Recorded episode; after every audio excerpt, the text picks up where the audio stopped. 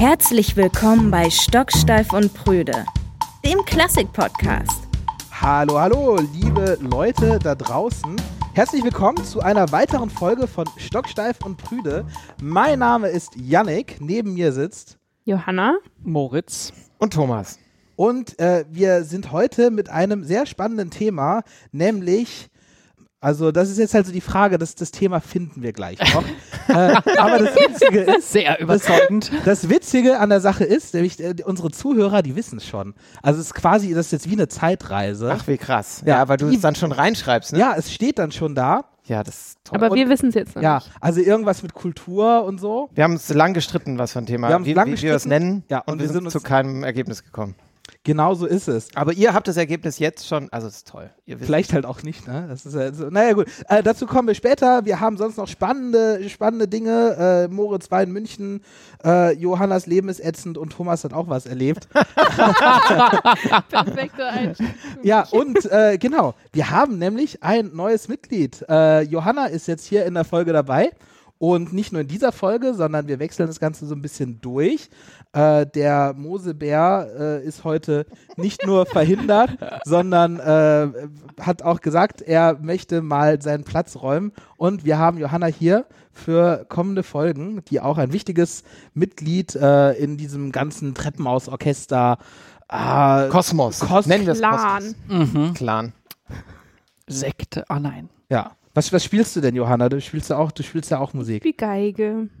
Noch, wir, noch ein Streicher hier in dieser, in dieser Kombo. Wir nehmen Überhand, das ist gut. wir können jetzt alle, alle, ja. Wusstet ihr, dass, ja. wusstet ihr, dass Jahr der Geige ist? Nein. Deswegen ist auch Mozarts Geige jetzt wieder aufgetaucht und Was? jetzt wird jetzt wieder gespielt. Habe ich bei Spiegel Online gesehen, aber es war Spiegel Plus, deswegen konnte ich den Artikel nicht lesen. Deswegen, deswegen ist 2000, äh, hat es dieses Jahr, ist, ist jetzt noch weniger mein Lieblingsjahr geworden. Jetzt auch noch Jahr der Geige. Aber hey. ist das im chinesischen äh, Kalender oder was macht Warum? das Jahr 2020 zum Jahr der Geige? Oh je.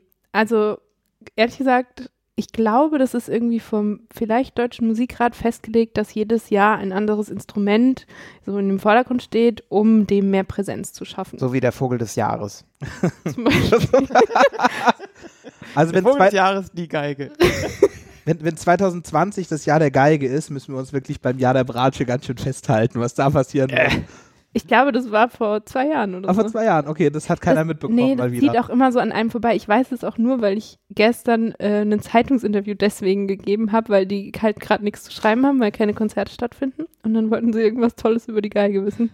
Aber es gibt dann spannend. keine Aktionen mit, mit Geigen, irgendwie so. Das weltgrößte Geigenorchester wird äh, dann immer, also, oder je nachdem, was für ein Jahr es ist, zusammengestellt oder so. Es ist einfach nur, man nennt es eh einfach nur so. Ne? Also. Ja. Aber es gibt sowieso wahrscheinlich so viel Geigenaufläufe weltweit die ganze Zeit. Ich glaube, da denkt sich niemand, ah ja, wir müssten mal ganz viele Geigen zusammenbringen, weil das ist ja sowieso schon immer der Fall in Orchestern. Oh, habe ich das schon mal erzählt? Es gibt, es gibt eine ganz großartige, äh, wirklich schlimm klingende Aufnahme von, von äh, na, der, dieser Bach-Suite, äh, C-Dur-Suite. Ähm, dieser erste Satz, der ganz, ganz berühmte, gespielt von Fiona Celli. So, die sitzen Oha. dann so irgendwo in Spanien auf so einer Treppe und, und spielen das alle gleichzeitig und man hat so das Gefühl, man ist in so einem, weiß ich nicht, in so einem, in so einem Hummelnest drin. Aber es ist nicht auch geil?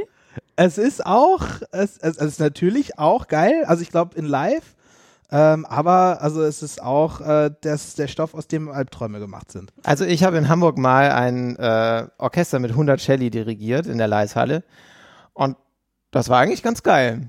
Als also, Cellist. Als Cellist, das ist immer so. Die Cellisten finden auch immer Cello-Quartett ganz toll und alle anderen so, mm, ja, ja. Aber Geigen finden Nein. übrigens Geigenquartett immer richtig, also ich finde es richtig schrecklich und ich habe das Gefühl, so ja, Geigenensembles. Ja, das muss ich jetzt auch mal sagen. Das ja, das, deswegen ja auch keine Ansammlung von 350 Geigen. Das braucht wow. die nee, Welt nicht. Es ist, also Corona hat doch was Gutes. Ja. Johanna, du hast was erlebt. Du warst in Heidelberg. Na, nicht direkt. ich saß zu Hause vor meinem Laptop, ganz ganz schön. Ähm, ja, weil ich habe äh, bei der digitalen Konferenz vom Heidelberger Frühling, ähm, ja, war ich dabei. Da ging es um die Relevanz der Kultur. Ganz ähnlich hey. wie in dieser Folge. Ach, vielleicht wäre das ein Titel. Das wäre Relevanz. Oh, systemrelevant. Oh, aber ohne System. Also, ohne System. Aber warum, also was haben die denn da so?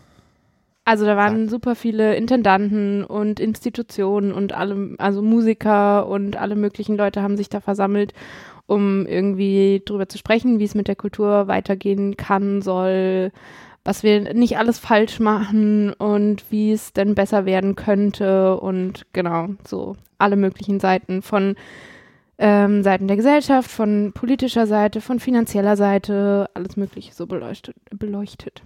Und ich mochte sehr gern, was du dazu gesagt hast als Kommentar. Kann man das jetzt Was hier so die ganze Zeit Darf man das? Darf man das jetzt hier so Ja, klar. machen? Ja, ich saß eigentlich die ganze Zeit in der Konferenz und bin übelst kribbelig geworden, weil ich das Gefühl hatte, alles nach dem die suchen und was die verändern wollen und machen wollen, machen wir halt schon längst. Yes, Prost. Yes, Prost. Prost, Prost auf, ja. Erstmal zurücklehnen. Ja, es ist, Innovation. übrigens ist eine, eine, eine sehr gemütliche Folge, die jetzt hier gerade heute aufgenommen wird. Äh, es ist mit, mit Käse und Bier. Naja. Und Aber trotzdem lecker viel Bauernbrot. Muss man dazu sagen, ja. Ähm, ja, Moritz, du hast auch was erlebt. Du hast nämlich äh, Trio-Proben gemacht. Genau. Ähm, wir haben uns gedacht, äh, diese Zeit des äh, keine Konzerte spielens doch irgendwie zumindest zum Proben zu nutzen. Und ich bin ähm, ja, ich bin nach München gefahren und habe da jetzt eine Woche lang intensiv geprobt und es war ein wirklich sehr, es war einfach sehr schön. Wir hatten da so eine Wohnung äh, über den Dächern von München für uns und äh, haben da sehr, sehr intensiv einfach gearbeitet und äh, unter anderem Schubert gespielt und von Schubert werden wir am Ende der Sendung auch noch einen kleinen Ausschnitt äh, hören. Da werde ich aber dann später nochmal drauf zu sprechen kommen. Können gespannt sein. Ich freue mich schon sehr drauf. Ich habe im, äh, im Pad noch zwei Sachen stehen. Äh, Johannas Leben ist ätzend und Thomas hat auch was erlebt.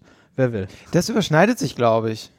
So zum Teil. Ja, vielleicht. Ich bin auf jeden Fall gerade sehr neidisch geworden, als ich Moritz gehört habe, der die ganze Woche Musik gemacht hat und geprobt hat, weil ich habe das Gefühl, deswegen ist mein Leben auch so, Leben auch so ätzend, weil ich gerade überhaupt nicht dazu komme, irgendwie Musik zu machen. Klar, üben, das muss man irgendwie auch immer, immer weitermachen, um nicht rauszukommen. Aber äh, also ich spiele trotzdem Geige, aber man, man kommt halt nicht zusammen, man macht nicht zusammen Musik, man kann keine Konzerte spielen und das vermisse ich sehr. Und ähm, ja, ich habe die dritte Online-Konferenz letzte Woche gehabt, die zwei Tage gedauert hat. Und dann sitzt man irgendwie von 10 bis 5 vorm Laptop und ja, das ist ätzend. Nicht das, was man sich aussucht, wenn man Musikerin werden will, Nee. eigentlich, ne? Ja, bei mir ist es äh, eigentlich äh, ganz witzig, weil ähm, ich habe jetzt auch, also ich vermisse es auch sehr stark, dieses ähm, Musizieren.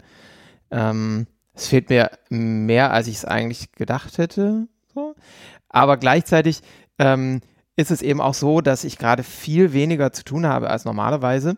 Und ich glaube, zum ersten Mal, seit ich angefangen habe zu arbeiten, ähm, habe ich so manche Tage gehabt in den letzten Wochen, in denen ich irgendwie so nachmittags um drei dachte, boah, ich bin irgendwie fertig für heute. Und das fand ich irgendwie mal ganz toll. Also sonst gehen die äh, Tage natürlich irgendwie so von, keine Ahnung, neun bis zehn durch. Und zwar eigentlich immer. Und ich, ich, wusste, ich wusste gar nicht, was ich machen, also wie ich damit umgehen soll. Ich fand es aber, ich konnte es aber trotzdem genießen. Das fand ich irgendwie, das ist auch was, was passiert ist eigentlich. Und, und, und wann kommt der Punkt, an dem du verrückt wirst, weil du das nicht mehr aushältst? Naja, Oder- ich habe zum ersten Mal, glaube ich, wirklich seit zehn Jahren Langeweile empfunden. Und ich habe es auch ein bisschen genossen. Ich fand es irgendwie auch, auch irgendwie geil. Ich habe auch irgendwann gelesen, dass es voll wichtig ist für das Hirn, Langeweile zu empfinden. Ähm, und dachte ich, oh, voll wertvoll gerade, voll wertvoll. Selbstpädagogisch. Ja. ja. Aber äh, das Ganze hat ja ein Ende, weil wir planen ja auch schon wieder was. Ähm, auch wenn wir keine Konzerte spielen dürfen oder keine, keine öffentlichen Veranstaltungen, heißt es ja nicht, dass man nicht auch noch weiterarbeiten kann. Und äh, haben wir da schon drüber gesprochen? Äh, wir, wir retten gerade ein, ein Projekt zum dritten, vierten Mal und gehen ins äh, Aufnahmestudio. Also jetzt nicht für Podcast, sondern äh, ins richtige Aufnahmestudio. Ja, genau. Wir haben äh, eigentlich ein ganz neues Format dieses Jahr auf dem Plan gehabt, das jetzt äh, schon zweimal hätte stattfinden sollen ähm, in verschiedenen Ausgaben und insgesamt, glaube ich, schon fünfmal ausgefallen ist wieder. Und ähm, jetzt haben wir gesagt, wir verschieben es nicht nochmal. Genau. Und ähm, haben beschlossen, es einfach umzuwidmen und ein ähm, binaurales Hörstück aufzunehmen.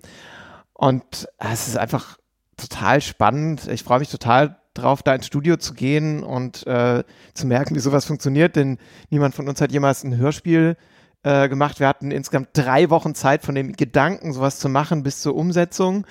Ähm, wir haben äh, ja sehr intensiv darüber gesprochen, welche Musik wir da spielen, worum es gehen soll und so. Und wir haben, ich habe keine Ahnung, ob es am Schluss gut wird, aber es ist ein super spannender Prozess. Ja, und vom dieser, dieses, dieses Bineurale ist ja vielleicht auch das Spannende, diese, diese Aufnahmetechnik. Was hat es denn damit auf sich? Ähm, das gibt es eigentlich schon relativ lange. Erstaunlich, dass ich zumindest da äh, vor kurzem das erste Mal von gehört habe. Ähm, es ist ähm, quasi wie eine 360-Grad-Aufnahme. Ähm, nur, dass man wirklich sehr, sehr exakt, ähm, wenn man das hört mit Kopfhörern oder mit einem super Lautsprechersystem, ähm, lokalisieren kann, wo was herkommt. Das heißt, äh, wenn man sich da bei YouTube mal so binaurale Beispiele anguckt, ist da eigentlich das Begeisternde, das äh, Begeisterndste immer, wenn man, äh, wenn dann die äh, Leute hinter einen laufen und einem ins Ohr flüstern oder sowas, weil man wirklich denkt so, oh mein Gott, oder man sitzt irgendwo und hinter einem geht die Tür auf, dann dreht man sich wirklich um, weil man und das, denkt, da kommt wirklich dafür rein. braucht man ja gar nicht so dieses, dieses teure äh, sieben Lautsprecher-System, sondern es geht halt wirklich mit stinknormalen Kopfhörern. Ja, das ist genau. das Faszinierende und damit mal zu experimentieren, ähm, sowohl was Musik betrifft, aber eben auch was Improvisation im Raum betrifft und Text und, und eine Szene. Ähm, ja, ist echt spannend. Es sind auch sehr schöne Aussichten. Also ich komme wieder dazu, diese Woche Musik zu machen. ja, also ich, bei, bei mir ist auch so das Tonleitern spielen ist halt auch schon wieder eingesetzt. Also es ist und, nur deswegen. nur das. ja, und wir haben ja natürlich die ganze Zeit, ähm, also wir, es ist eine schwierigere Zeit als äh, im, im Mai und Juni. Äh, so von der Motivation, aber trotzdem auch diesmal. Ich glaube, wie war das? Wir haben irgendwie äh, gemerkt, wir können das nicht machen. Da haben wir da letztes Mal schon drüber gesprochen. Wir haben gemerkt, wir können dieses Projekt jetzt wieder nicht machen. Dann waren wir einen Tag lang deprimiert und am nächsten Tag ging es los mit neuen Planungen. Also irgendwie so, so richtige Energietiefs gibt es irgendwie bei uns trotzdem nicht. Und wir planen ja schon wieder tausend Projekte für nächstes Jahr und übernächstes Jahr und hoffen einfach sehr, es auch umsetzen können. Ja, doch, die Energietiefs gibt es ja. Das ist ja das, das ist ja das Witzige, aber, aber nur so von einzelnen Leuten. Also jeder, jeder, der mal im Energietief ist, da, dann kommt dann der nächste und sagt so, ja, nee, nee, nee, das geht jetzt aber nicht. Wir müssen jetzt schon auch noch, äh, wir, können das, wir können das jetzt nicht absagen. ja, ich sehe auch schon, wir haben ähm, irgendwann mal oder wurde an uns rangetragen, ob wir nicht vor Weihnachten nochmal so ein Riesenprojekt machen, wo alle mitspielen können und so. Ähm, weil vor Weihnachten braucht man das doch besonders und ich habe für mich zumindest immer gesagt, so auf gar keinen Fall. Das ist äh, sowas wieder zu organisieren, Katastrophe und so. Und jetzt kommt es immer wieder von irgendwelchen Ecken und ich sehe es schon, dass es doch wieder passiert und wieder alle mit drin hängen. Stocksteif und Brüder. Wir erklären Klassik. Aaron fragt, warum ist klassische Musik Hauptthema in den Schulen beim Unterricht? Ist es das? Ja, das habe ich mich auch gefragt. Also ich glaube, das äh, gehört der Vergangenheit an, dass das überall das Hauptthema ist, oder? Also ich glaube, äh, Beatles und dann Hip-Hop äh, ist inzwischen Hauptthema. Oder Im so Musikunterricht? Im Musikunterricht. Also ganz oft ähm, ist es ja gerade nicht mehr so. Ähm, aber ich glaube, so, es war mal so, oder es ist an manchen Schulen so, ähm, weil halt die Musikgeschichte ein wirklich langer Zeitraum ist und das allermeiste, was so an Entwicklungen passiert ist, ist natürlich in der klassischen Musik passiert und äh, dementsprechend, wenn man was davon darüber lernen will, auch wie das so funktioniert mit der Harmonie und so, das ist irgendwie der Grund, auf dem alles so aufbaut, würde ich sagen. Das ist, wäre meine Erklärung. Es geht ja auch ganz viel bei diesem humanistischen Gymnasium um oh, jetzt lehne ich mich aber weiter aus dem Fenster, äh, geht es um so einen Wertekanon. Deswegen wird ja auch äh, Goethe gelesen, also so die, ähm, die Autoren, die äh, Komponistinnen und Komponisten, vor allem die Komponisten, äh, bei denen man das Gefühl hat, dass das ist so das, woran man sich orientiert, das sind so die großen Genies, die großen Geister und die sollen vor allem in der Schule dann auch transportiert werden. Ich glaube, es hat auch durchaus damit sehr viel zu tun. Weil die Beatles waren auch die Beatles Geister. sind großartig. Also ich hatte, also bei mir, also ich hatte keine Beatles im Musikunterricht. Ich auch nicht. Oder? Also ich hatte wirklich nee. Aber es, unsere Generation ist ja jetzt auch hm, paar Jahre aus der Schule pa raus. Paar Jahre aus der Schule raus schon. Und wie, ist, wie alt ist der Aaron eigentlich? Ähm, das weiß ich gar nicht. Das ist eine gute Frage. Äh, Aaron, wie alt bist du?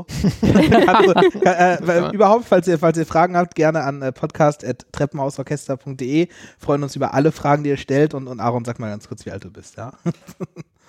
ja, und das ist ja schon auch natürlich was, was für Deutschland, Europa ähm, also was Deutschland und Europa auch einzigartig macht in der Welt und finde ich irgendwie so ein riesiges kulturelles Erbe. Deswegen finde ich es auch total wichtig, dass es einen hohen Stellenwert hat.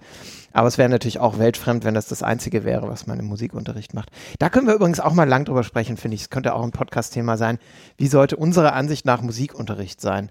Also ich habe da sehr äh, viel, äh, viele Ideen dazu. Also wenn ich mich an meine Schulbücher erinnere, dann ist natürlich der größte Teil, weil es einfach chronologisch verläuft, äh, ist klassische Musik, aber dann spätestens ab dem letzten Drittel kommt ziemlich viel Jazz und Pop. und alles nicht, mögliche andere. Ich weiß gar nicht, ob ich ein Buch hatte in Musik. Ich schon. Ich bin, ich, bin, ich, bin mir, ich bin, mir, sicher, dass ich eins hatte. Also ich hatte aber auch irgendwie nur, ich glaube, ich hatte auch nur eine Stunde oder eine Doppelstunde Musik pro Woche. Eine Doppelstunde Musik, das hat heutzutage, glaube ich, niemand mehr. Das ist schon viel. ja, ich hatte, glaube ich, ja, also teilweise ein Jahr lang keins. Das wurde dann abgewechselt mit Kunstunterricht. So. Ja. Oh. Ja, ja, das, das ist ja bitter. Also ich muss dazu sagen, später war ich auf einem Musikgymnasium, da hatte ich natürlich ein Musikbuch und da hatte ich auch sehr viel Musikunterricht. Aber davor an der normalen Schule halt war das ganz anders. Und aber in diesem Musikgymnasium ging es dann auch wirklich, da ging es nur um klassische Musik? Ja, aber da hatte ich halt auch schon Gehörbildung und Tonsatz und Musikgeschichte sozusagen. Also es war alles schon aufgeteilt. Das heißt, da waren auch ausschließlich klassische Musikerinnen und Musiker in der Schule? Oder gab es auch so Jazz oder so? Es gab einen Jazzmusiker. oh, oh, oh. Der, der verruchte war, Peter. Das, das war mein Ex-Freund. Natürlich, der coolste ziemlich witzig. Nee, aber der, ähm, dem wurde sozusagen bei der Aufnahmeprüfung irgendwie zugesichert, dass sie jetzt diesen Jazz-Bereich auch ausbauen wollen und so. Und dann ist er aber, glaube ich, anderthalb Jahre später wieder gegangen, weil das halt auch überhaupt nicht so passiert ist. Und das ist also fies, so, ja, da, da kommen noch mehr ja, Leute. Du musst nicht nur mit den Klassik-Nerds abhängen, keine Sorge. So ungefähr. Und das ist irgendwie nicht so richtig aufgegangen. Wir gehen richtig mit der Zeit. Jetzt auch schon Jazz dabei. Vor allem ein Jazzmusiker allein ist echt traurig. traurig. Ein Jazz alleine, ja. Wenn es Keith Jarrett ist, dann. Der kann nicht Wenn mehr spielen. Ist, Ganz schlimme Nachrichten. Mhm. Der hat irgendwie, ich weiß nicht, was er. Also Keith Jarrett, Keith Jarrett äh, ähm, kann, also wird nicht mehr auftreten in seinem Leben. Ziemlich üble Nachrichten. Weißt du warum? Ich, also ich äh, glaube, der hatte Herzgeschichten und also irgendwie an Herzattacken und ähm, der hatte ja schon lange auch Rückenprobleme, soweit ich weiß. Ähm, aber ja, ziemlich schlimm, weil ich eigentlich noch den Wunsch gehegt hat, irgendwann mal auf ein Konzert von ihm gehen zu wollen. Aber hm, das, äh, der Zug ist abgefahren leider. Neues Thema. Neues Thema. Absolut nichts mit Jazz und Pop äh, hat das nächste Stück zu tun, nämlich äh, das Lieblingsstück der Woche. Und äh, Johanna ist ja jetzt neu dabei und hat dann gleich auch ein äh, Lieblingsstück mitgebracht. Was hören wir denn jetzt gleich? Ähm, wir hören aus der Sonate von Prokofjew für zwei Geigen den dritten Satz. Und das ist ja, also nicht nur für dich, Johanna, sondern auch für dich, Moritz. Also und für uns alle. Für uns alle ein mhm. sehr besonderes Stück, nämlich äh, Teil von Circles gewesen. Oh, die Bewegung hätte man sehen müssen. Ja, das hat gerade so eine umarmende Kreisbewegung gemacht. Ja, also Circles, wir, wir haben ja schon in ein paar Folgen drüber gesprochen, für, vor allem für diese Runde und, und Mofield da jetzt natürlich, der war ja auch ganz stark mit dabei und Sina, aber Circles, so das, das Projekt dieses Jahres gewesen. Äh, unser, unser Corona-Projekt, unser, Corona unsere ersten Konzerte nach, nach, dem, nach dem großen ersten Lockdown und ja. Und äh, eins der Schlüsselstücke in diesem Werk, äh, nämlich das, das erste Stück, ist äh, dieser Prokofjew, den wir jetzt hören.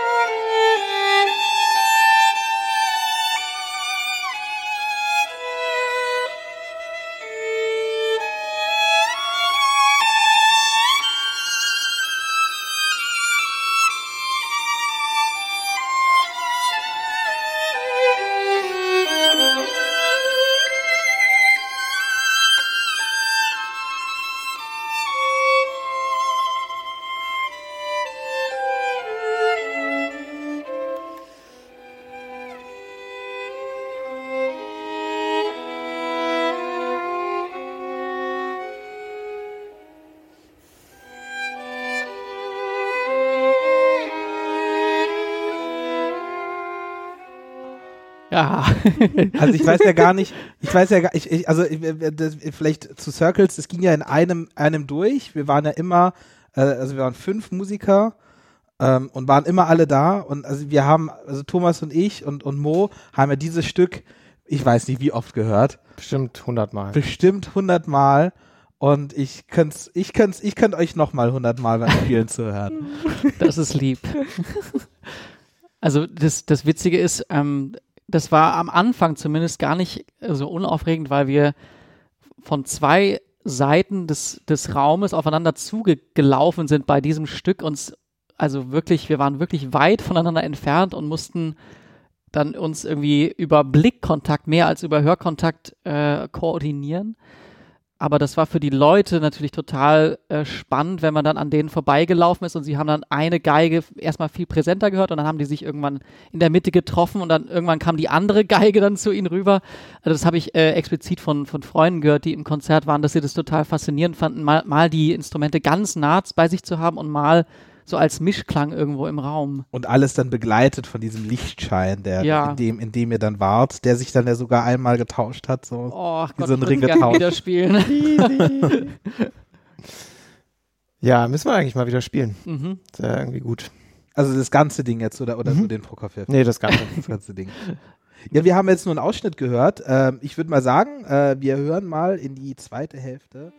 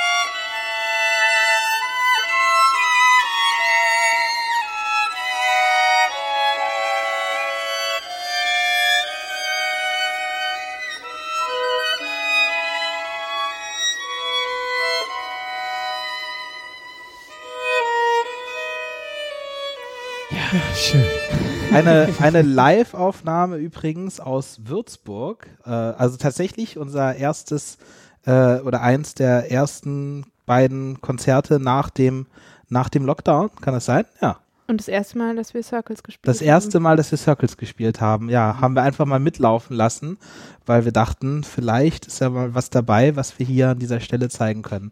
Und ich finde sehr, sehr schön gespielt von euch beiden. Ich Danke. denke sehr gerne an dieses Konzert zurück. Oder an diese beiden Konzerte. Es waren ja zwei, ne? An Zwei einem oder Tag. drei?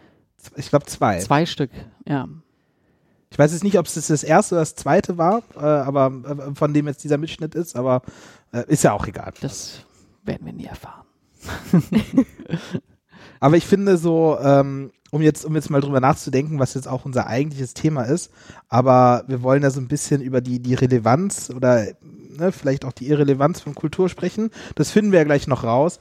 Ähm, aber für mich war das so, so ein Schlüsselmoment, als, als wir, als wir da gespielt haben, nach diesen, ich weiß nicht, wie lange der erste Lockdown war, aber ich weiß nicht, nach diesen Monaten der, der, dieser Ungewissheit und keine Veranstaltung und dann war das ja für, für uns das erste, erste Konzert seit, seit diesem Schock, aber halt für das Publikum auch. Und ich fand, das, das hat man gemerkt. Also das erste Mal diese Gesichter zu sehen und die Leute waren noch sehr bewegt und, und auch die Reaktion danach war ja auch total krass. Ja, das Bedürfnis nach Musik war einfach unglaublich groß, glaube ich, auf beiden Seiten. Und ähm, also man, also ich erinnere mich auch noch an die Stimmen nach dem Konzert, dass man irgendwie so ähm, gar nicht wusste, wie das jetzt sein wird, so Konzerte unter Corona-Bedingungen zu hören und mit so wenigen Leuten und diese Abstände ja einhalten zu müssen. Und aber jetzt gerade in dem Format dann auch, ähm, wie die Leute danach gesagt haben, ja, sie haben ähm, überhaupt nicht das Gefühl gehabt, weit weg zu sein, obwohl wir die Abstände immer eingehalten haben, sondern tatsächlich so nah den Musikern noch nie gewesen zu sein und irgendwie, dass wir das geschafft haben, da so eine Nähe zu schaffen, zu kreieren. Ähm, ja, das war irgendwie ganz besonders. Ja, das war toll. Was ist denn jetzt unser Thema heute? Äh, jetzt mal, ich muss, ich muss da, ich muss da jetzt einfach nachher was in den Titel schreiben und ähm, ja, wa warum ist Kultursystem relevant? Ist ein, schon mal ein richtig schlechter Titel. Ist schon ein, ich kann es nicht mehr hören. Es ich ist doch wirklich, es, es tut mir leid, ich habe da, also wir haben da jetzt, wir haben da alle. Wie oft wurden wir dazu jetzt interviewt? Ich weiß es nicht, also, ich weiß es nicht. Äh, und, und ich hasse uns auch dafür, dass wir darüber eine Sendung machen, aber, aber irgendwie es ist es geht auch nicht anders, weil äh, es, es muss auch, also wir, man, man muss ja auch mal, man muss das mal thematisiert haben. Meine drei Online-Konferenzen gingen um dieses Thema. Das ist richtig krass. Also jeder, es äh, schreit, jeder denkt darüber nach. Das ist ja auch ganz witzig, ne? Weil, also der Grund, warum das jetzt gerade so ein Thema ist, ist natürlich so dieses, ähm, äh, wie das in der Politik so dargestellt wird, dass es so in einen Haufen zusammen mit äh, Bordellen und Freizeitparks geworfen wird und so. Aber was ja eigentlich dahinter steckt, ist ja, dass ähm, dass die Menschen so ein bisschen Angst bekommen. Also alle, die im Kulturbetrieb sind, weil sie merken, dass Kultur gar nicht so einen Stellenwert in der Gesellschaft hat, wie man das immer dachte. Ähm, und da zeigt sich jetzt, finde ich, durch Corona ähm, in beiden Richtungen irgendwie sehr, zeigt sich was sehr deutlich. Zum einen, dass es wirklich sehr, sehr viele Menschen in der Gesellschaft gibt, denen das zumindest nicht bewusst ist, wie wichtig Kultur ist. Ich denke, dass alle sehr viel mit Kultur zu tun haben, mit unterschiedlichen Arten von Kultur aber das ist denen nicht klar, wie wichtig das wär, ist und wie schlimm das wäre, wenn es das nicht gäbe. Ähm, und auf der anderen Seite aber auch ähm, positiv, dass eben man, wenn man dann äh, mal so an dem Kern ist, dann doch immer mal wieder jetzt auch merkt, warum das so wichtig ist, was wir machen. Und deswegen fand ich es auch toll, äh, das ist ja auch ein Grund, warum wir jetzt heute darüber sprechen, ähm, dass wir im Orchester einfach mal so richtig viel darüber diskutiert haben, warum machen wir das eigentlich und äh, was, warum ist Kultur für uns wichtig und warum machen wir Musik? Und ich finde aber, dass wir das halt eigentlich fast in je oder eigentlich immer in, in, mit einem Format, das wir auf die Bühne bringen, auch schon beantworten. Und das fand ich so spannend in den ganzen Konferenzen, in denen ich eben saß. Und wenn man nur darüber so spricht, dann reflektiert man ja auch sein eigenes Tun nochmal anders. Und irgendwie so das Gefühl zu haben, dass sich das durch unsere Konzerte und Formate halt immer total beantwortet. Und das ist irgendwie total schön. Und es ist natürlich wichtig zu klar zu machen, äh, was wir da machen, behauptet nie, das ist der einzig mögliche Weg oder irgendwie alle müssen das jetzt so machen. Aber überhaupt sich die Frage zu stellen in der Konzeption, ähm, halte ich doch für, für irgendwie witzig, dass, dass es jetzt so diese, alle Fra stellen sich die Frage und äh, genau, also wir stellen uns die schon ein bisschen länger, als mhm. äh, die Corona-Krise alt ist. Und insofern ähm, ja, also diese, diese ganzen Themen jetzt äh, nochmal neu ähm, angesprochen zu sehen, ist irgendwie ein schönes Zeichen, finde ich. Ist eine Chance, ist, eine, ist, ein, ist ein guter Moment äh, für die Kulturszene mal zu gucken, okay, was haben wir eigentlich die letzten 100 Jahre gemacht und was hat sich geändert in der Gesellschaft und was hat sich bei uns geändert?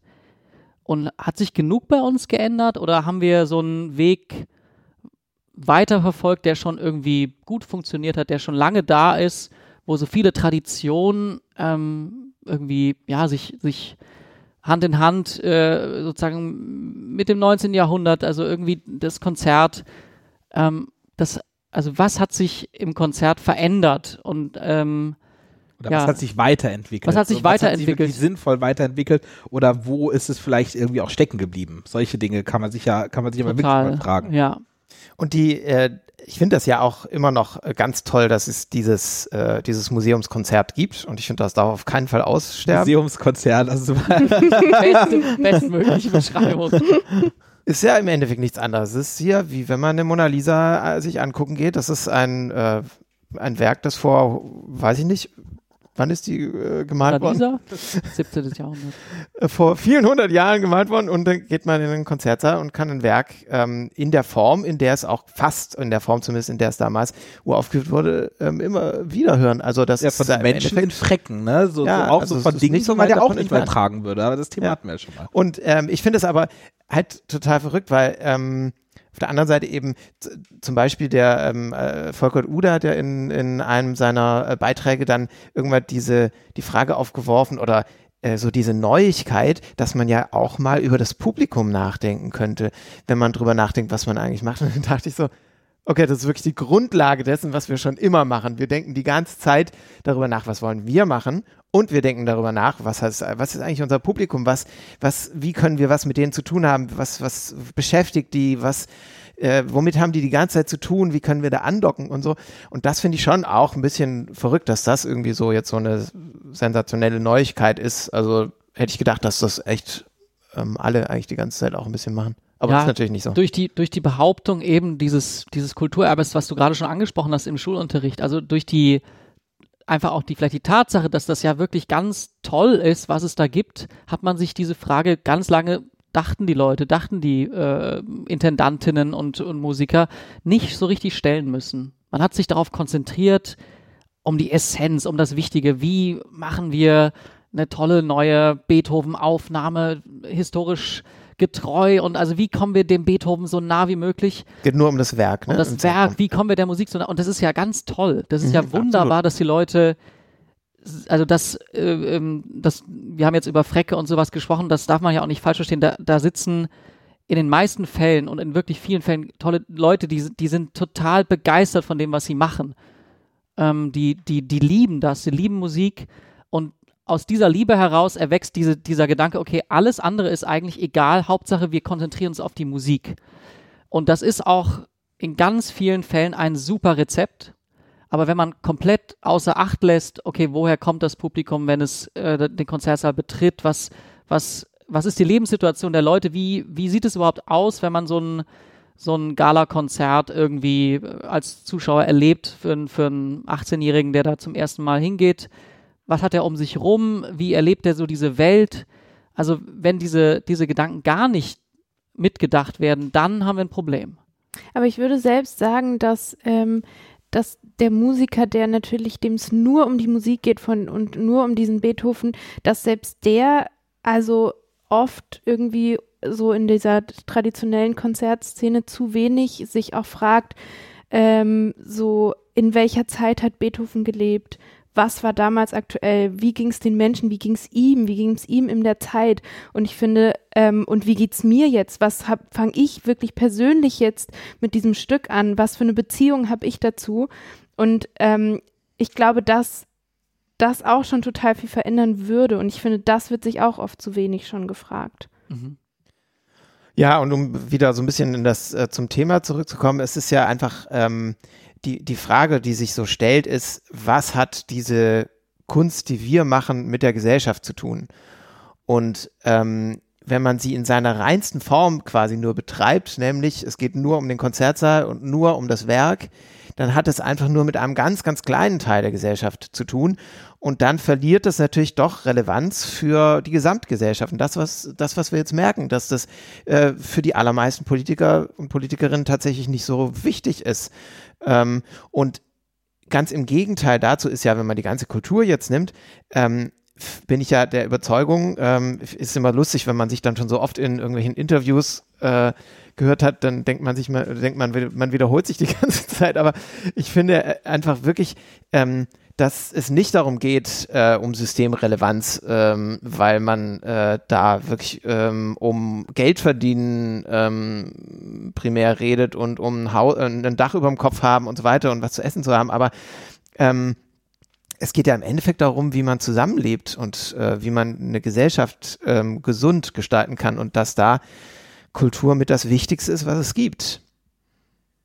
Das ist auch das, was ich in ganz vielen Interviews gesagt habe, was, weil, weil, weil Kultur ist ja immer so, ich, ich sage immer, habe immer gesagt, das ist so ein Zeiger für, für, für, für, für Probleme einfach innerhalb der Gesellschaft. Ne? Man, man geht ins Theater oder man ist früher in die, in die Oper gegangen um dann quasi sich selber zu sehen, sozusagen, oder die halt seine Gesellschaft, äh, die Gesellschaft zu sehen und halt eben mit allen Macken und die dann halt irgendwie vielleicht überspitzt dargestellt oder, oder halt einfach nur Probleme dargestellt. Und das ist ja irgendwie auch der Grund, warum, warum Kultur immer das Erste ist, was von totali äh, also totalitären Regimes irgendwie kontrolliert werden will, weil, weil, weil das, das macht die Kultur.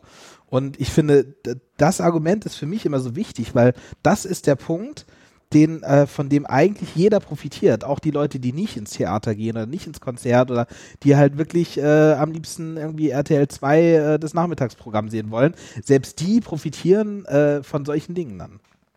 Ja, und sie und alle anderen profitieren natürlich auch davon, dass äh, Kultur ja was ist, was die Seele der Menschen anspricht und ich meine, wenn man am Ende seines Lebens über, darüber reden wird, äh, was war wichtig für einen, was hat das Leben geprägt, dann ist es doch, wie ging es mir und wie, also wie war ich, äh, wie ging es mir emotional und habe ich mich wohlgefühlt, hatte ich das Gefühl, irgendwie angenommen zu sein? Und genau das kann doch Kultur, es kann Teilhabe schaffen und es kann aber eben auch einfach ähm, Teile in dir oder, oder ähm, kleine, also keine Ahnung, Seiten an einem ansprechen, die ähm, durch, durch keine Wirtschaft, durch kein Auto, durch kein Flugzeug angesprochen werden, sondern durch was Weiches, was in einen reinströmt. Das war jetzt ja philosophisch. Aber das ist, also das ist genau das, äh, also sozusagen dieses, mit diesen Begrifflichkeiten umgehen und jetzt mal drüber nachdenken und jetzt mal ähm, sozusagen genau diese Fragen gestellt zu kriegen und die für sich selber beantworten müssen und dann vielleicht auch ein bisschen damit scheitern und, und vielleicht auch unzureichend nur die Antwort zu finden für sich selbst, das ist gerade ähm, irgendwie eine, eine interessante Zeit. Weil, also man fragt sich ja wirklich dann immer selber, ja, also ist das denn jetzt wirklich so, dass, ähm, dass wir die, die Welt verändern, um das jetzt mal total überspitzt ähm, darzustellen? Oder ist es also in, im schlechtmöglichsten Fall, wie, wie könnte man das schlechtstmöglich sagen? Es ist einfach ein Luxusprodukt für die, die Reichen, mhm. für die ganz wenigen irgendwie die hoch, 10.000. die oberen 10.000, einfach nur ein, ähm, eine Unterhaltungsform. Und die ja auch noch nicht mal dahin gehen, weil sie es toll finden, sondern weil sie da gesehen werden, weil es dazugehört. Okay, ne? ja. Also das. ja, okay. Also wie könnte man sozusagen die, die negativste Form ja. finden, über Kultur zu reden? Also die, die negativste Form ist wahrscheinlich noch nicht mal das Anklagen, die obersten 10.000, sondern das Unerhebliche. Das, das, also das ist, dass es eigentlich gar nicht wahrgenommen wird, sondern das ist einfach irgendwie so als klein, kleine Nische neben äh, irgendwie allem, was Unterhaltung sonst so zu bieten hat, irgendwie noch mit existiert, aber immer neben, kleiner. Neben den Kinos, Sportbädern und Bordellen. Ja. Und dann muss man sich ja überlegen, wie sähe eine Welt aus. Es gibt doch diesen einen Film, ähm, ah, vergessen wie er hieß, ähm, in dem die ähm, diese äh, Zählanstalt äh, manipulieren, die zählt, wer welche Programme guckt und dadurch ähm, also diese diese Quotenanstalt. Ja, genau. Mhm. Irgendwas Roger, keine Ahnung, ich vergesse. Und ähm, die schaffen es, die, haben, die, die, schaffen es ja dadurch, dass das äh, Fernsehprogramm sich dadurch verändert weil sie quasi simulieren, dass die Leute ähm, hochklassigere Sachen immer mehr gucken. Und dadurch wird das Fernsehprogramm immer besser. Und wenn man das sich so vorstellen würde, dass ein großer Teil der Bevölkerung ins Theater gehen würde regelmäßig, in Konzerte gehen würde, ich habe das Gefühl, das wäre eine viel, viel gesündere Gesellschaft. Ich glaube, das muss das Ziel sein. Ja, ich habe ähm, einen Artikel neulich gelesen von so einem Historiker, der, es ging gar nicht um so Kultur an sich, sondern eher um so das Bewusstsein für unsere Geschichte und das hängt ja natürlich auch mit der Kultur zusammen, also so die ganze westliche Geschichte und wie heute so ähm, damit umgegangen wird und wie die Menschen auch so darauf zurückblicken und so. Und also ich finde auch, dass wir ganz viel irgendwie uns damit beschäftigen müssen und bei uns selbst suchen, was wir verändern können und was vielleicht auch unsere eigene Schuld ist, warum wir uns so in diese Situation manövriert haben, für diese drei Prozent ähm, nur noch unsere Musik zu machen. Aber in dem Artikel ähm, schreibt er auch so ein bisschen, dass unserer heutigen Gesellschaft zu, dass alles immer viel schneller wird, dass so das Neuwertige, das Innovative einfach so einen wahnsinnig hohen Stellenwert bekommen hat, weil wir in so einer krass schnellen Entwicklungszeit leben und dass man deshalb auch gar nicht mehr so auf Traditionen, auf Werte, auf geschichtliche Sachen so ähm, irgendwie da irgendwie einen Wert sieht und sondern nur noch dem Neuen und Innovativen irgendwie so da den Blick drauf richtet. Und das fand ich auch irgendwie mal spannend, weil man, man sucht natürlich die ganze Zeit nach Sachen, die man selber falsch gemacht hat, was man besser machen könnte und so. Aber dass es natürlich auch irgendwo so ein bisschen, sage ich mal, eine Krankheit unserer Zeit ist, fand ich irgendwie auch mal ganz gut, so das auch zu hören. Mhm. Das ist nicht nur ein, ja, ja, dass man den, dass man nicht nur bei sich suchen muss. Also es ist ganz, also man muss sicherlich bei sich suchen. Ja. Ähm, aber ja, ähm, glaube, man kann auch nur unzureichend ähm, der ganzen Sache gerecht werden, egal was man macht, da hast du absolut recht, ja. Und trotzdem ist es dann ähm, natürlich vielleicht umso mehr unsere Aufgabe, da so ein Gegengewicht zu, zu sein, gegen dieses immer schneller, immer weiter und so mhm. zu, zu gebammt werden mit allem. Kann ja vielleicht beides, ne? Ich, ich würde mal gerne die Frage stellen, so was, was, was machen wir denn oder was passiert, wenn, wenn Corona vorbei ist?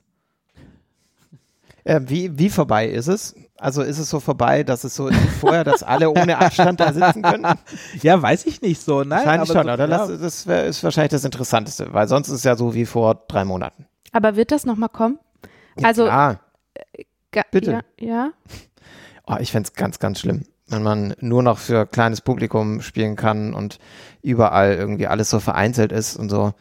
Ich kann es nicht ertragen.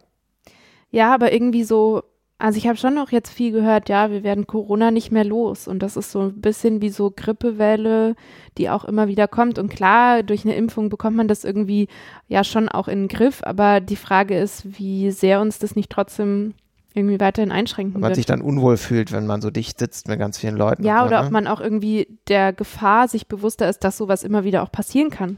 Dass wir vielleicht nicht mehr nie wieder so ganz äh, un, unbefangen oder nicht mehr so ganz unbefleckt sind, ne? Ja. Boah, ja, aber das ist so, genau, also das, das, das geht nicht. Also da, also das kann ich mir nicht vorstellen. Stell dir mal vor, also, dann gibt es keinen Club mehr und Ja, kein der Moment, der so, ne? Moment, wo, also, wo, wo du, wo irgendwie, wo du am Tanzen bist und, und du merkst so, der rechts von dir schwitzt, der vor dir schwitzt, der hinter dir schwitzt, der links von dir schwitzt, du schwitzt Geil. und du hast das alles äh, und, und Hauptsache wir schwitzen alle, Janik.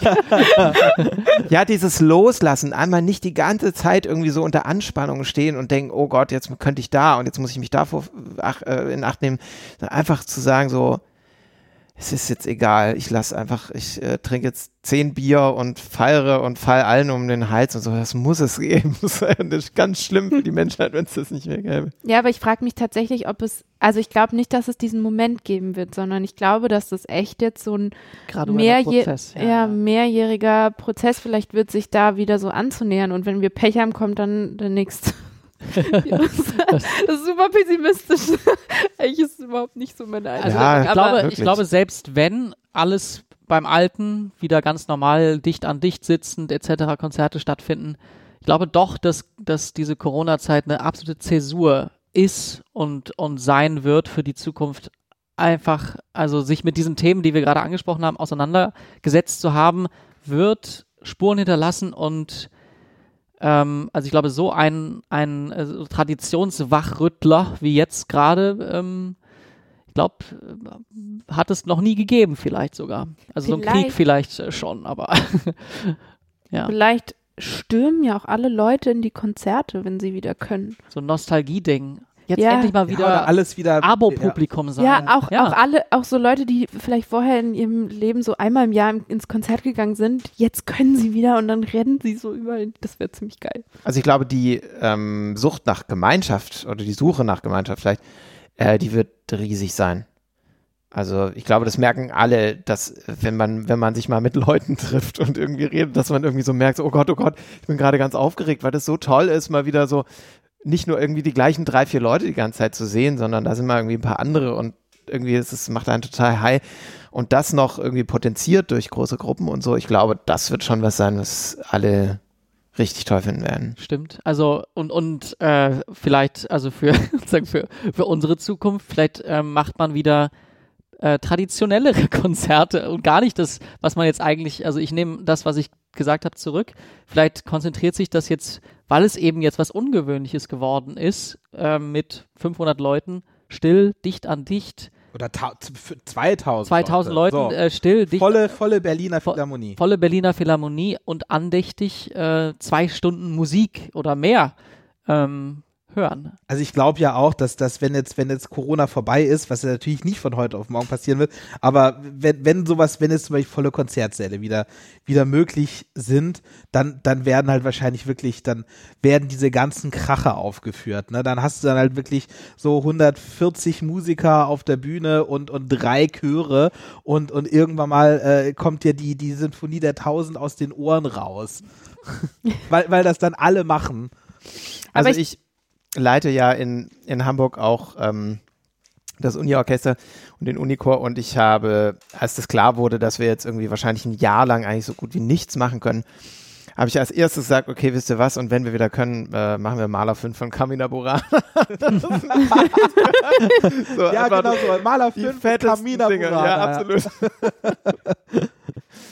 Aber ich glaube trotzdem, dass sich in der Szene auch total was verändern wird durch die ganzen Gedanken, die wir uns jetzt machen. Also ich finde, man merkt das ja auch schon so jetzt zum Beispiel nochmal Heidelberg Music Conference, also wie viele Leute darüber nachdenken.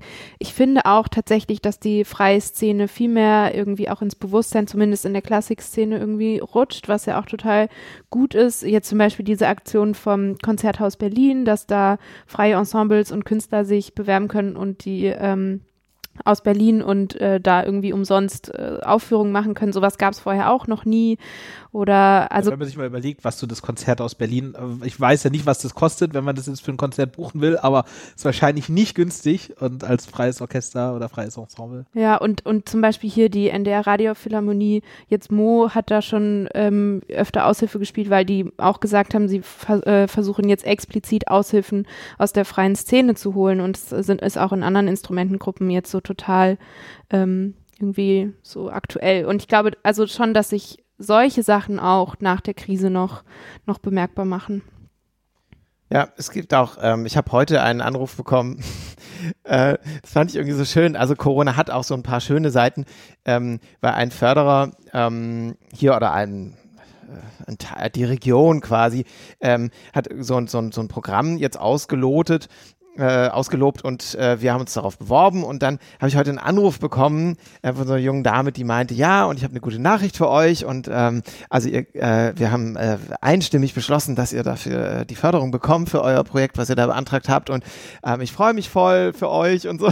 Und ich dachte, wie toll, irgendwie normalerweise kriegt man da so einen Brief irgendwann mal irgendwie so drei Wochen nach so einer Entscheidung, da steht irgendwie so äh, in so ganz üblem Beamtendeutsch dann drin. Also meistens, äh, meistens äh, steht dann da drin, dass man irgendwie Geld kriegt und äh, das ist aber dann auch immer noch nicht genügend Geld für das Projekt. Das ist nur und nur Stress und Probleme. Und jetzt einfach die ruft an und freut sich und sagt, hier, ihr kriegt Geld. Also es gibt irgendwie jetzt, weil, weil die es normalerweise nicht machen, dass sie Geld geben. Und ähm, es gibt auch so andere Förderprogramme, ähm, auch vom Bund, ähm, die, die so unkompliziert sind und so so freundlich uns gegenüber. Das ist so eine Freude, mit sowas umzugehen, weil normalerweise hat man, fühlt man sich ja so, es ist vielleicht den meisten, die damit nichts zu tun haben, äh, nicht klar, aber wenn man so Anträge schreibt, das ist ein, ein übles Prozedere, es ist sehr, sehr viel Arbeit, es ist überall unterschiedlich. Ähm, ich finde es toll, dass man Geld bekommen kann, aber man muss dafür sehr viel machen und man weiß halt nie, ob man es bekommt. Es hängt sehr viel davon ab, ob man die Gelder dann bekommt. Man hat sich sehr, sehr viel Gedanken gemacht und wenn es dann, wenn man das Geld nicht kriegt, dann hat man es halt umsonst gemacht. Ähm, und jetzt ist es alles irgendwie, man hat das Gefühl, es sind alle so ein bisschen freundlicher.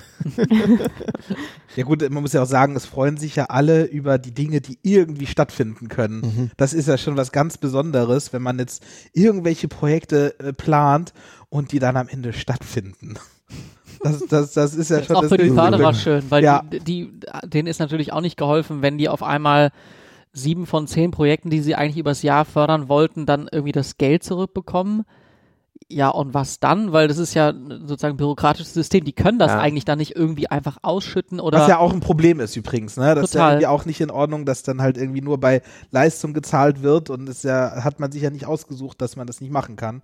Aber die ähm. Förderer an sich, die sind, äh, denen sind da auch zum Teil natürlich die Hände gebunden. Also die klar, die können sich da, sollten sich da total engagieren dafür, dass das dann äh, gezahlt wird, aber trotzdem die Regeln sind halt einfach so. Genau, viele haben Statuten, da können die gar nichts anderes machen, obwohl die meisten Menschen, die bei den Förderern arbeiten, sind ja totale große Kulturfans und äh, es ist ja auch toll, mit denen zusammenzuarbeiten. Total.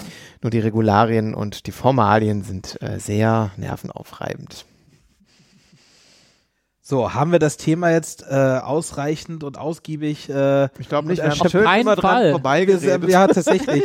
So, aber, aber das ist doch, das ist doch, also ich glaube, das Thema, das, das ist, man kann immer so wie so ein, so ein Kuchen das nur anschneiden und das Ergebnis ist ein, ein Prozess. Also wir sind in dem Prozess, darüber nachzudenken und ähm, haben jetzt den unseren Zuhörern und Zuhörerinnen einfach mal gezeigt, was in uns so vorgeht. Aber also sozusagen das Ergebnis ähm, bleibt immer offen.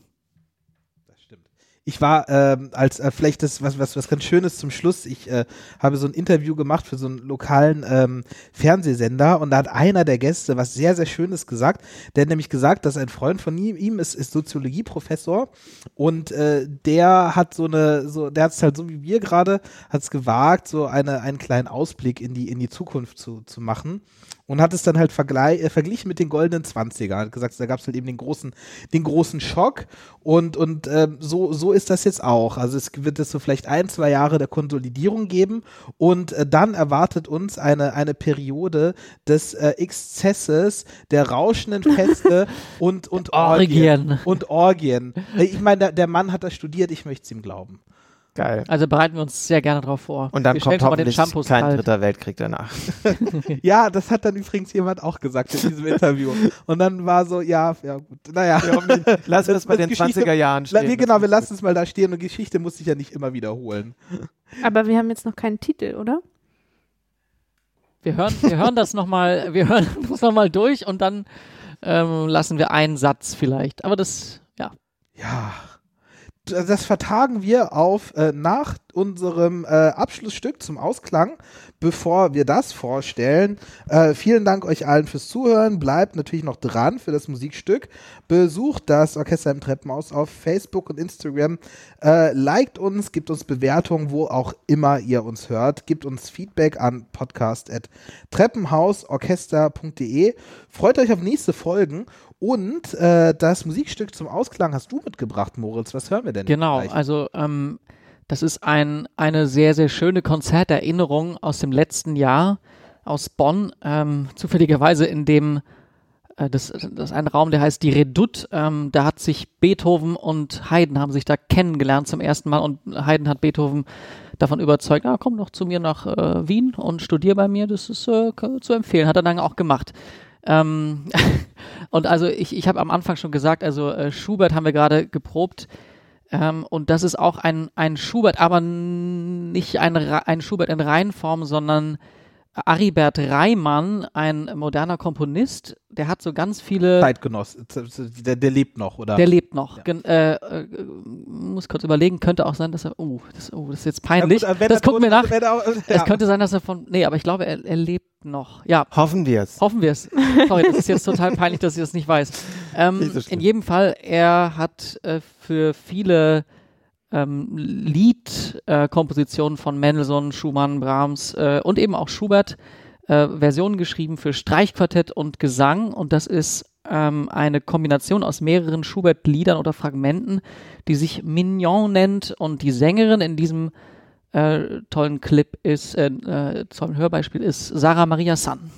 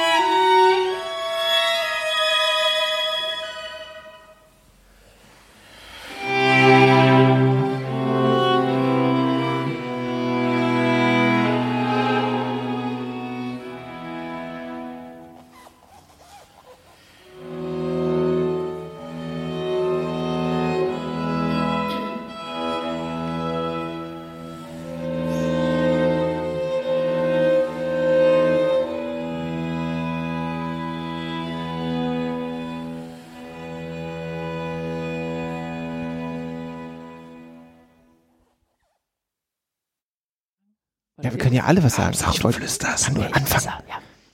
Also warte mal, jetzt haben wir sehr viel. Also Johanna hat eine Idee für den Titel. Aber die, die ist der, vielleicht auch schlecht. Der Thomas will auch was sagen. Und ich, der, ich muss noch was Peinliches beichten. Der Moritz für das Lieblingsstück. Ja, sag mal.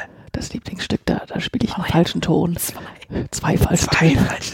Und das ist deswegen äh, entstanden, weil wir das ja äh, aus ja, ziemlich schnell. Das doch jetzt gleich. Okay. Ja, wieso sag doch? Das läuft alles okay. das mussten wir ja auswendig lernen, dieses Circles-Programm. Und äh, dann sind die Noten irgendwann weg und dann habe ich mich relativ sicher gefühlt. Ach, bei dem Prokofjew. Prokofjew. Bei dem Stück. Ach so. Nee, nee, nee. Bei Prokofjew, ja, ja, ja. Das habe ich dann irgendwann umgestellt. Ah, das war ja das erste Konzert, da war es noch drin. das, ist, das ist die Gefahr, wenn man auswendig spielt. Uiuiui. Ui, ui. Das hat bestimmt jeder gemerkt. Also ich hab's nicht gemerkt, glaube ich. Geil. Und ja, dabei hast du doch gesagt, wir haben das ungefähr 100 Mal gehört. Das ist jetzt peinlich. Ja, ja aber das ist richtig das ja auch direkt mit den zwei falschen Tönen. Das ja, und das glaube ich mindestens ja, genauso oft ja, falsch wie... Aber wir hätten den Wechsel hören müssen. Wir, warte mal, wir haben es genauso oft falsch wie richtig gehört. Ja, so 50-50 würde ich sagen. Das ist ja echt ein bisschen unangenehm. Also für mich ist es, glaube ich, am unangenehmsten Zeit unbesorgt. Ich wollte noch sagen, ähm, also um auf den, diese Titelsuche nochmal hin zu, zu äh, gehen, ähm, ich sage jetzt mal, wir machen Kultur, weil wir Bock drauf haben. Aus keinem anderen Grund. Das ist dein Titel. Nee, daraus könnte man doch ein, das ist einfach mal so, so ein ganz anderer Entwurf, als was wir. Die Memoiren von Thomas Post. Ich dachte an, ähm, kommt nach Corona, ähm, die Zeit des Rausches. Die Zeit des dionysischen Rausches nach Corona die Orgie. Geil. Ja, das passt doch zu, sehr gut zu dem einfach Bock drauf haben. Das ist schön. Bock auf Orgien, das können wir als Titel nehmen. ja, Corona-Orgien. Nee, falsch. Wir haben Bock auf Orgien. Habt ihr auch Das finde ich ehrlich tatsächlich wirklich gut. Wir haben Bock auf Orgien. gut. Ähm, äh, ich glaube, ich glaub, glaub, wir diskutieren das noch weiter aus, aber da müsst, da müsst ihr ja nicht dabei sein. Wir sagen mal Tschüss. Gute Nacht. Tschüss. Ja, Tschüss. Tschüss.